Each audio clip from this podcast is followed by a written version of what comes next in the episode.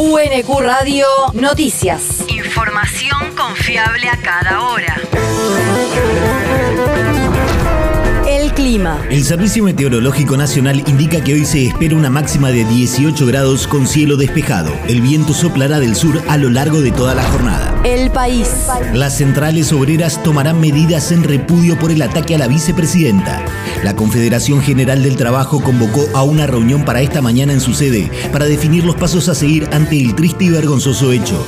Esta situación no está aislada, sino que guarda directa relación con la ola de violencia que se engendra hacia algunos líderes populares, alentada desde muchos sectores de la política y los medios, aseveró la central en un comunicado emitido a primeras horas de la madrugada. Por su parte, la CTA de los trabajadores convocó a un paro nacional activo con movilización en repudio al intento de magnicidio y anunció que llevará esa propuesta a una reunión con la CGT para articular una acción común del movimiento obrero.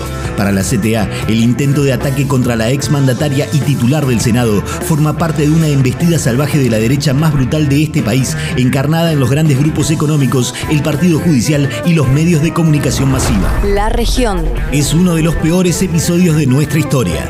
Así se refirió el gobernador de la provincia de Buenos Aires, Axel Kisilov, sobre el intento de magnicidio que sufrió la vicepresidenta de la Nación, Cristina Fernández de Kirchner. Kisilov advirtió que no se puede seguir fomentando el odio y la violencia y que quienes insisten en perseguirla, incitando a la violencia y hasta pidiendo pena de muerte, tienen que parar ya. Me parece que, que lo que hay que buscar este, ese sector eh, recapacite. Miren, eh, yo le pediría si hay alguna de la oposición mirando eh, y escuchando que, que agarre y vea las cosas que dijo los últimos días, claro, sí. las cosas que fomentó los últimos días, que repasen sus sus mensajes de, de redes sociales, que, mensa- que repasen las declaraciones, ese concurso a ver de quién era más odiador y quién perseguía más al peronismo, al kirchnerismo, porque todas esas cosas no son gratuitas, tienen, tienen resultados. Además, informó de manera oficial la suspensión del acto que se llevaría adelante hoy en Verazategui por la inauguración de la escuela número 100 en su mandato en la provincia de Buenos Aires. El territorio. Mayra Mendoza convoca a marchar.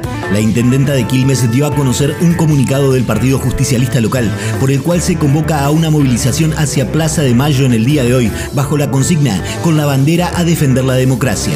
Además, convocó a la oposición, al Poder Judicial y a las corporaciones mediáticas y económicas a cesar con el hostigamiento hacia Cristina Fernández de Kirchner. El mundo. Desde los gobiernos de Chile y Bolivia condenaron el intento de magnicidio. El presidente chileno Gabriel Boric expresó vía Twitter que el hecho merece el repudio de todo el continente y que el camino siempre será el debate de ideas y el diálogo, nunca las armas ni la violencia.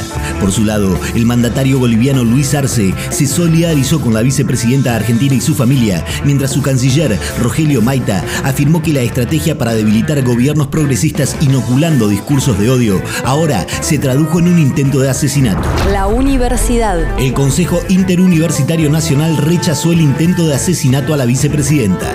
El conjunto de rectoras y rectores que forman parte del Consejo Interuniversitario Nacional repudió enérgicamente el atentado contra la vida de la vicepresidenta de la Nación, Cristina Fernández de Kirchner, y consideró que lo que pasó es de absoluta gravedad política e institucional y requiere un pronto esclarecimiento. Es necesario dejar de emitir y propagar discursos de odio que solo generan más violencia.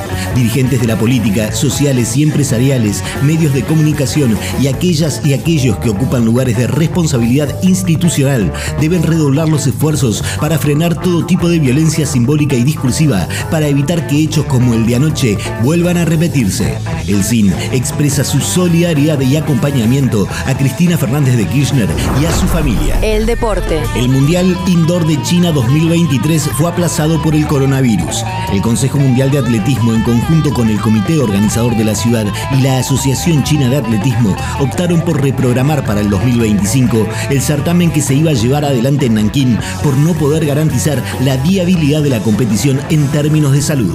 UNQ Radio te mantiene informado.